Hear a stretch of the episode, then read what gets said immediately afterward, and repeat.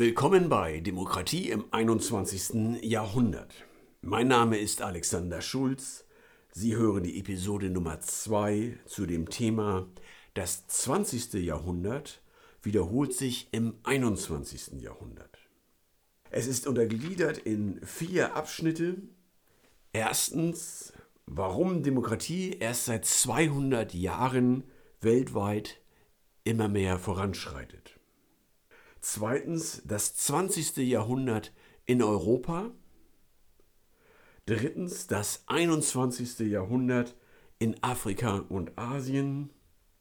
Viertens die Rolle Europas im 21. Jahrhundert in Afrika und Asien. Kommen wir zu Punkt 1 von 4. Warum die Demokratie erst seit 200 Jahren voranschreitet, insbesondere von Europa ausgehend. Historiker sagen gerne, dass im alten Griechenland 500 vor Christus die erste große Demokratie entstanden sei. Das ist damals in großen griechischen Städten passiert, wo die Menschen sich nicht mehr regieren ließen durch nur einen König oder einen Despoten, sondern wo sie zusammenkamen und als Gruppe ihre Stadt regieren wollten. Das war äh, verbunden mit Wahlen, auch mit Losverfahren für die öffentlichen Ämter. Und dieses System von demokratischer Ordnung erfasste damals nur eine gesellschaftliche Gruppe, nämlich alle Männer, die reich genug waren und fit genug waren, für die Verteidigung ihrer Stadt zu sorgen. Sie mussten mit eigenem Geld äh, Schwert und Schild kaufen aus Eisen, ein teurer Rohstoff. Und nur dann erhielten sie das Wahlrecht. In Athen waren das zum Beispiel circa 6000 Männer. Frauen, Sklaven und verarmte Bürger hatten kein Wahlrecht im alten Griechenland. Es war also keine moderne Demokratie. Seit ungefähr 200, 250 Jahren aber breitet sich Demokratie in Europa und auch in der gesamten Welt aus. Und das hat mindestens drei Ursachen. Die erste Ursache ist der allgemein einsetzende Wohlstand der Massen, der Bevölkerung.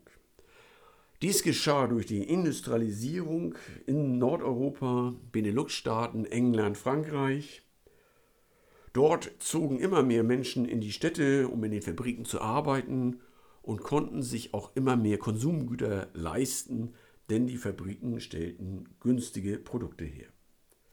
Das war also das eine Thema, der Wohlstand stieg an.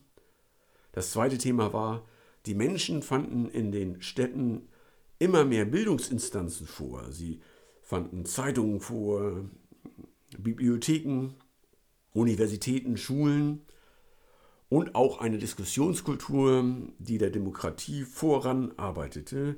Man versuchte, seine eigenen Rechte zu definieren und in den Städten auch zu erstreiten. Der dritte Punkt ist die Zeitachse. Demokratie entsteht langsam, das Bewusstsein der Menschen verändert sich langsam und es benötigt auch viel Zeit, um den Sturz der alten Editen zu organisieren und mutig voranzutreiben. Punkt 2 von 4. Das 20. Jahrhundert in Europa. Das 20. Jahrhundert in Europa lässt sich in zwei große Blöcke unterteilen.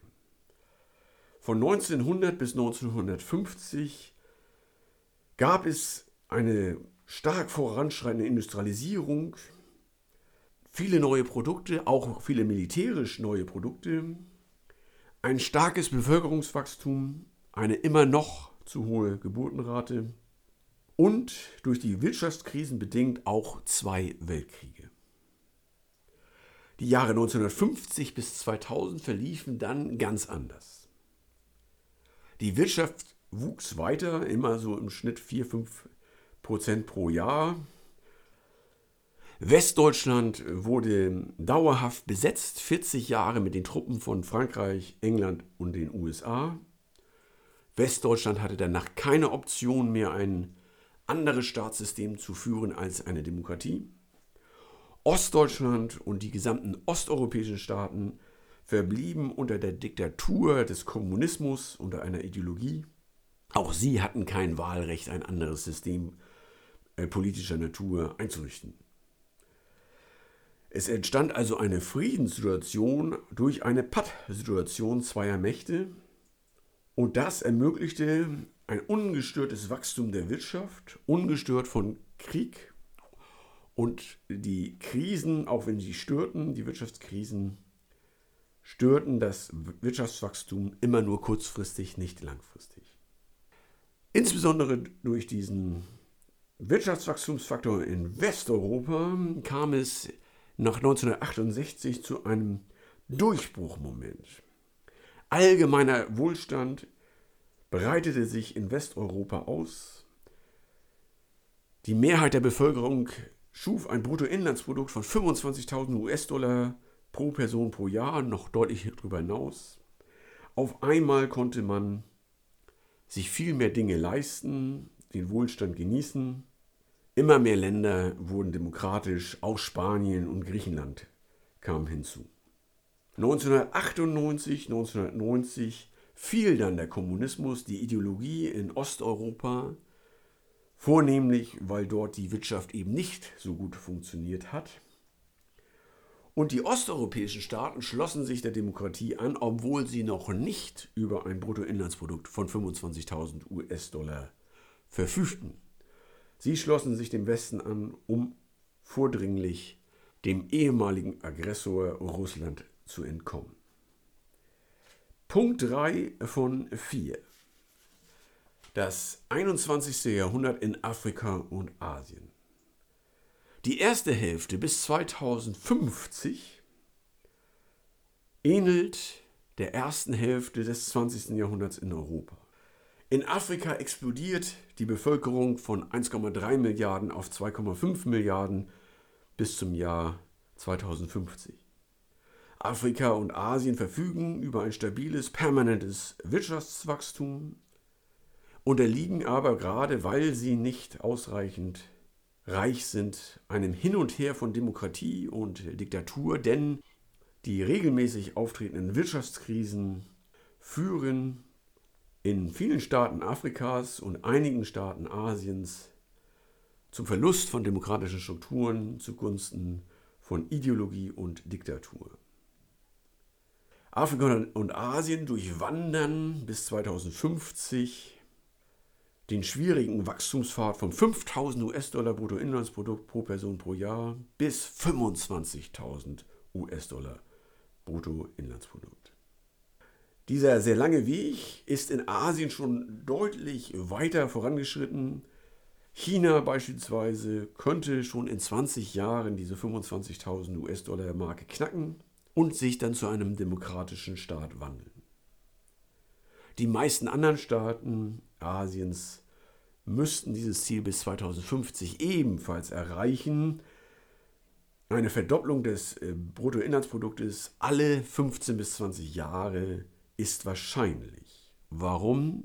Weil es so passierte in Europa nach dem Zweiten Weltkrieg mit relativ konstanten Wachstumsraten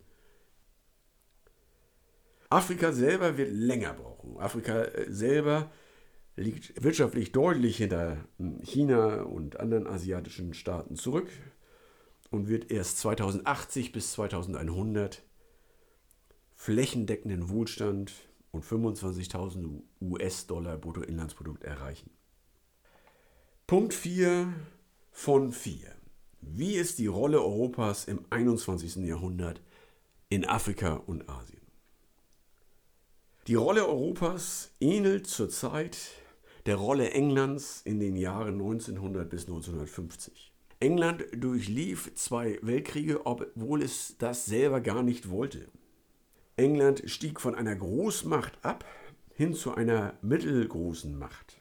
Aber England und Großbritannien erreichten etwas, was sonst auf dem Kontinent Europa niemand erreichte.